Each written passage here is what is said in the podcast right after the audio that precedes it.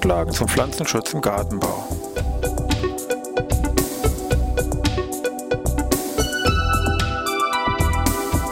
Ein wöchentlicher Podcast der Forschungsanstalt für Gartenbau an der Fachhochschule Weinstefan von und mit Thomas Lohrer. Für Gartenbaustudenten und alle anderen, die sich für Krankheiten und Schädlinge an Pflanzen, deren Biologie und Bekämpfung interessieren. Thema heute Biber.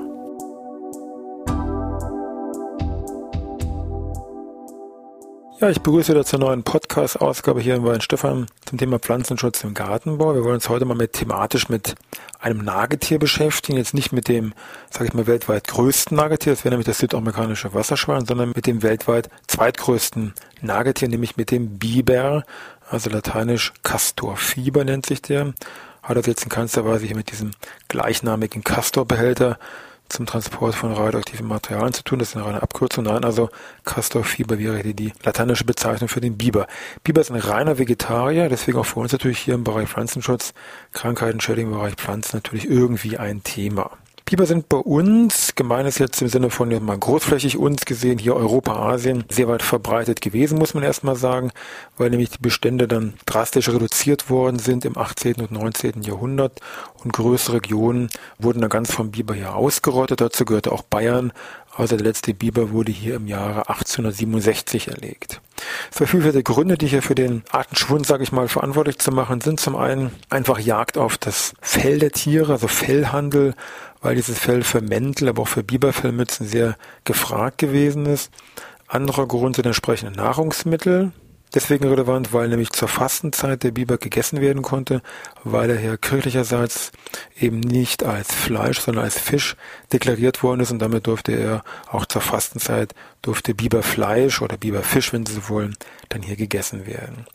Der dritte Grund, der dann ebenfalls zur Reduktion der Bibervorkommen geführt hat, war ein bestimmter Markierungsstoff, den der Biber besitzt und einsetzt, das sogenannte Bibergeil, was in der Medizin früher schon bis ins 19. Jahrhundert eingesetzt worden ist in vielfältigen Bereichen und unter anderem mal die Salicylsäure enthält, die auch vom Aspirin her bekannt ist. Daneben wurde dieses Bibergeil auch im Bereich oder wird immer noch im Bereich Parfümerie und Homöopathie eingesetzt, trägt dort den Namen dann Castoreum. Der Biber bei uns hier in Bayern wurde 1966 wieder eingebürgert auf Initiative des damaligen Bund Naturschutz. Das Ganze lief dann sehr erfolgreich, vielleicht in manchen Augen für manch einen erfolgreicher als vielleicht vermutet oder erstmal damals angedacht. In Bayern heute gibt es ungefähr 12.000 Tiere, die sich auf ungefähr 3000 Reviere hier innerhalb von Bayern aufteilen. Es gibt ein paar Stellen im Norden, wo, sage ich mir, nicht, noch nicht nachgewiesen worden ist, aber ansonsten ist es eigentlich flächendeckend hier in Bayern vorhanden. In Deutschland insgesamt kommen ungefähr 20.000 Biber vor. Dann kann man schon sehen, wenn in Bayern 12.000 vorkommen, dass hier bei uns eigentlich der größte Anteil an Bibern vorkommt. Und in Europa sind es ungefähr 800.000 Tiere, mit aber klarem Schwerpunkt im Norden und Osten. Also sprich Skandinavien, Russland sind die Bereiche, die hier sehr, sage ich mal, von den Bibern sehr gut besiedelt sind. Biber sind gesetzlich besonders streng geschützte Tiere, darf man nicht vergessen. Und ja, dann schauen wir uns die Biber mal als Tier einfach so ein bisschen genauer an und werfen dann mal einen Blick auf seine ja vegetarische Ernährung, wo da hier die Probleme im Gartenbau oder mit der Pflanzenproduktion zum Beispiel liegen können.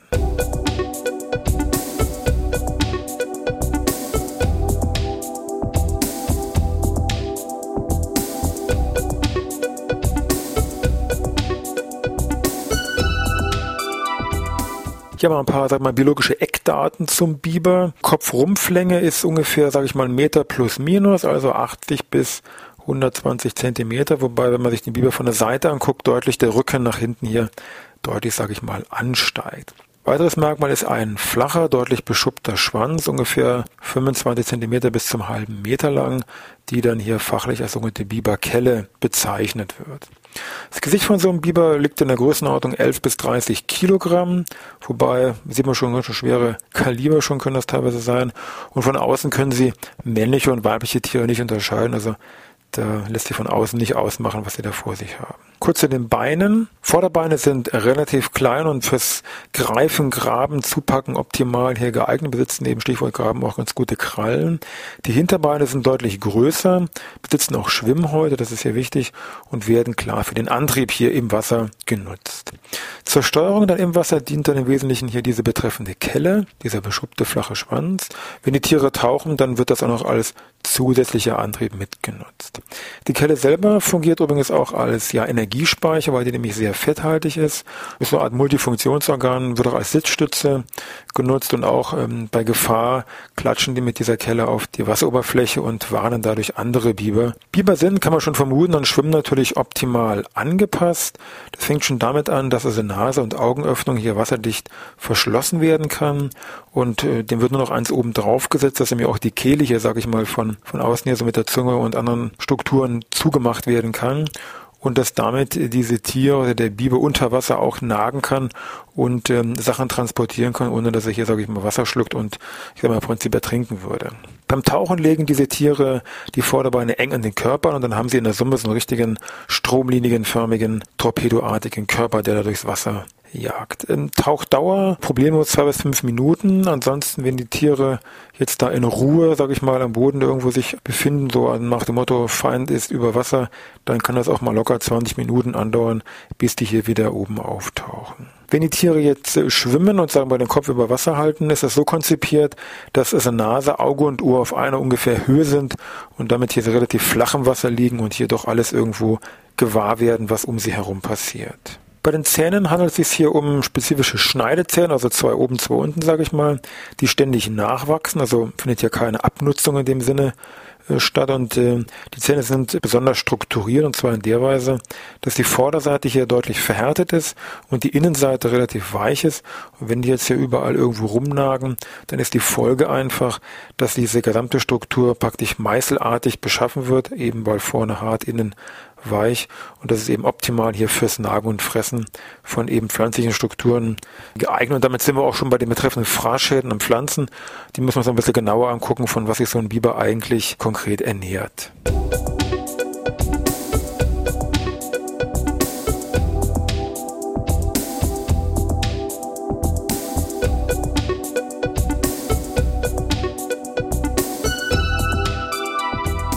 Ja, also nochmal, ganz wichtig, Biber ernähren sich wirklich rein vegetarisch, sind aber dafür hier vom Spektrum relativ groß ähm, aufgestellt. Also über 300 Pflanzen sind hier im Prinzip beschrieben. Kann man so von der Jahreszeit so ein bisschen aufteilen. Zum einen, sage ich mal, während der Vegetationszeit relativ breit gefächert mit eben Gräser, Farne, Kräuter, Wasserpflanzen natürlich, Schilf, junge Triebe von irgendwelchen Gehölzen, aber natürlich auch entsprechende Feldfrüchte, also würde man sagen, so der Bereich Getreide, Zuckerrübe, Gemüse, da sind sie alles hier nicht abgeneigt.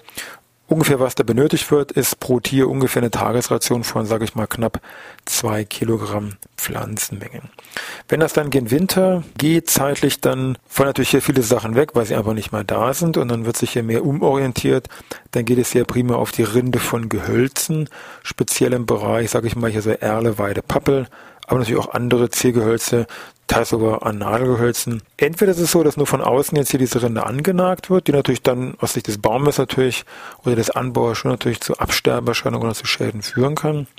Oder der Baum wird das Ganze hier rundherum angenagt, dieser bekannte vom Biber her Sandurschnitt, und dann fällt der Baum eben um und der Biber kann sich hier mit den Zweigen und mit der Rinde dann hier entsprechend gütlich tun. Und dann wird er dann hier in näherem Umfeld natürlich diese ganzen Fraßspuren hier natürlich liegen sehen. Für einen Baum mit einem Durchmesser von ungefähr 10 cm braucht er ungefähr eine Nacht. Also das heißt, speziell gefährdet sind natürlich hier wassernahe Bereiche. Es gibt auch in Schadensfällen solcher Tabelle, wo man sehen kann, so die ersten 10, maximal 20 Meter vom Ufer, da liegen eigentlich über 90 Prozent der Schadensfälle drin. Alles andere ist zu weit weg für den Biber, weil der an Land relativ unbeholfen sich hier nur fortbewegen kann. Es gibt noch ein weiteres Problem, was hier durch den Biber bedingt ist, vielleicht noch eine kurze Vorgeschichte dazu. Es ist ja so, dass der Biber jetzt nicht für sich alleine irgendwo da im Wasser lebt, ohne ein Dach über Kopf, sondern der bildet hier wirklich sehr gut strukturierte Familienverbände aus, wo es auch nur einmal im Jahr Nachwuchs gibt, dann in der Summe zwei Jahre hier im Verband, Familienverband hier zusammen leben. Das eigentliche Ziel ist jetzt aber hier eigentlich so eine Art Wohnkessel und dieser Wohnkessel kann jetzt auf verschiedene Art und Weise gebildet werden und das bietet dann auch wieder Ansätze für Probleme. Zum einen Möglichkeit A, klar wäre, dieser Wohnkessel wird einfach am Uferrand unter einer größeren Baumwurzel, sage ich mal, ausgebildet, der sogenannte Erdbau, der jetzt hier von außen, sage ich mal, kaum zu erkennen ist. Das zweite wäre ebenfalls am Uferrand ausgebildet, aber wir haben keine Baumwurzel, sondern der Biber legt sich ja noch über dieses, sage ich mal, Dach vom Stichwort hier von der Uferbegrenzung noch entsprechende Äste zur Abdeckung oben drauf. Das ist der sogenannte Mittelbau der auch hier in Bayern bei sehr häufig vorkommen.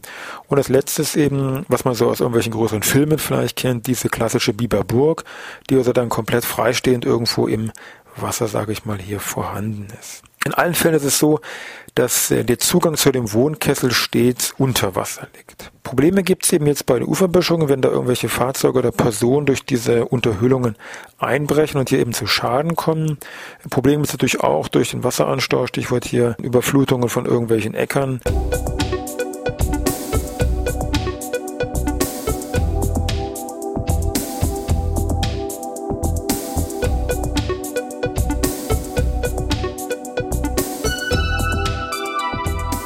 Ja, was also tun, wenn da, sag ich mal, ein Biber-Schadensfall auftritt oder der Biber entsprechend hier in den betreffenden Regionen bei gemüsebaulichen, gartenbaulichen Anbauflächen, forstlicher Natur, wie auch immer hier, Baumschule und so weiter auftritt, öffentliches Grün. Grundlage sollte immer erstmal eine fachkundige Beratung sein. Wichtiges Ansprechpartner für die Thematik Biber sind hier die unteren Naturschutzbehörden. In Bayern ist das so aufgegliedert, dass es ähm, eine ganze Reihe an ehrenamtlichen Biberberatern gibt, ungefähr 200 an der Zahl, die erstmal so eine Art Vor-Ort-Information und Begutachtung vornehmen können. Daneben gibt es in Bayern aber auch zwei hauptamtliche Biberberater, die sich jetzt einfach Bayern, Süden und Norden aufgeteilt haben. Von den Maßnahmen, die man jetzt treffen kann, die können von ganz scheinbar banal bis zu relativ komplexen richtigen Baumaßnahmen gehen. Es fängt an mit meinetwegen ganz normal irgendwelche Drahtgitter, um einen Einzelbaum einfach, wie gesagt, hier zu schützen, solche Drahthosen, wenn man so will. Hier wäre nur wichtig, die müssen hoch genug sein. Also so ein Drahtgeflecht, was nur so einen halben Meter hoch ist, wird mit Sicherheit nicht reichen. Ähm, Habe ich selber hier bei uns auch schon mal gesehen, dass dann eben über dem Drahtgitter hier dieser Biber eben hier seinen Sandurfraß gemacht hat und dann der Baum doch wieder abgeknickt ist. Also muss hoch genug entsprechend sein, dass der Biber hier auch, sag ich mal, stehend nicht drankommt. Sehr wichtig für landwirtschaftliche, gartenbauliche Flächen, die jetzt sehr an Wassernähe, wo Biber entsprechend vorkommen, drangehen. Elektrozaun ist einmal so die Standardmaßnahme, die auch sehr gut hier funktioniert, weil natürlich nass und Elektro versetzt sich hier überhaupt nicht und die Tiere lernen auch hier sehr schnell, dass die also dann auch, dass die Zäune gar nicht, sage ich mal, ganzjährig hier vorhanden sein müssen. Was die Dämme angeht, kann man die natürlich vom Grundsatz her irgendwie versuchen zu entfernen oder entsprechend mit irgendwelchen Rohren, die jetzt, da sage ich mal, eingebaut werden, den Wasserstand künstlich so ein bisschen wieder zu senken, um hier vielleicht für beide so ein bisschen das vertretbare Maß hier zu erreichen. Ansonsten natürlich Uferabsicherungen können ja irgendwelche baulicher Art sein, die natürlich relativ komplex sind, auch mit irgendwelchen Drahtgitterstrukturen und, und, und. Also da gibt es an Maßnahmen, wie man schon sieht, schon relativ viel, was vom Grundsatz her entsprechend, sage ich mal, möglich ist. Ansonsten, wenn da Schäden doch da sind, gibt es zumindest hier in Bayern Möglichkeit, noch so ein bisschen zumindest einen finanziellen Schadensausgleich zu bekommen. Es gibt einen bayerischen Fonds mit einer Viertelmillion Euro, sage ich mal, Jahresetat. Zum Jahresende wird das dann entsprechend verteilt und wenn eben über diesen Betrag Schäden vorliegen, dann wird das entsprechend prozentual aufgeteilt. Wenn es ganz dramatisch wird mit dem Biberaufkommen, also Stichwort meinetwegen vorkommt irgendeiner Kläranlage oder so, dann besteht auch die Möglichkeit, den Biber zu fangen oder auch zu töten. Aber wir haben ja eingangs schon gesagt, streng geschützte Tierart, also läuft alles, was irgendwo Richtung direkter Eingriff jetzt in Lebensraum oder Stichwort vorhin diese Hinweis Dämme entfernen oder so, das kann jetzt nicht jeder sagen, ach, der da muss jetzt weg hier, sondern es läuft alles nur über Bezugspunkt unserer Naturschutzbehörde, mit dem man dann klären muss, was darf man selber, wozu braucht man da irgendwo jemand Spezielles, der das durchführt oder irgendeine Genehmigung. Hier noch kurzer biologischer Nachtrag. Biber sind dämmerungs- und nachtaktive Tiere, halten keinen Winterschlaf und werden ungefähr 10 bis 15 Jahre alt. Literatur zum Thema Biber gibt es jede Menge, ist ja auch ein spannendes Tier, mit Sicherheit auch für Kinder. Es gibt eine schöne Broschüre, wo ich auch die meisten Informationen jetzt für diesen Podcast mir rausgezogen habe, kann man unverhohlen sagen. Vom Bayerischen Landesamt für Umwelt habe ich Ihnen auch hier als Link mit beigelegt. Es gibt natürlich eine ganze Reihe an Büchern zum Thema Biber, ein sehr schönes, auch schon bebildertes, ist hier ein Buch von 2009 von Zahner, Schmidtbauer und Schwab mit dem passenden Titel Der Biber, die Rückkehr der Burgherren. Und natürlich ansonsten finden Sie im Netz Informationen zum Thema Biber. Sie dürfen nur nicht den Fehler machen, dass Sie spontan denken, aha, Biber, also www.biber.de, da landen Sie bei einem Online-Shop zum Thema Wohnen, Haushalt und Küche. Nein, in dem Fall wäre jetzt besser www.biber.info. Da finden Sie dann schon eher das, was Sie vielleicht wissen wollen, nämlich hier zu unserem Biber Castor Fieber. Ja, in diesem Sinne wünschen wir es dann wieder bis nächste Woche Dienstag.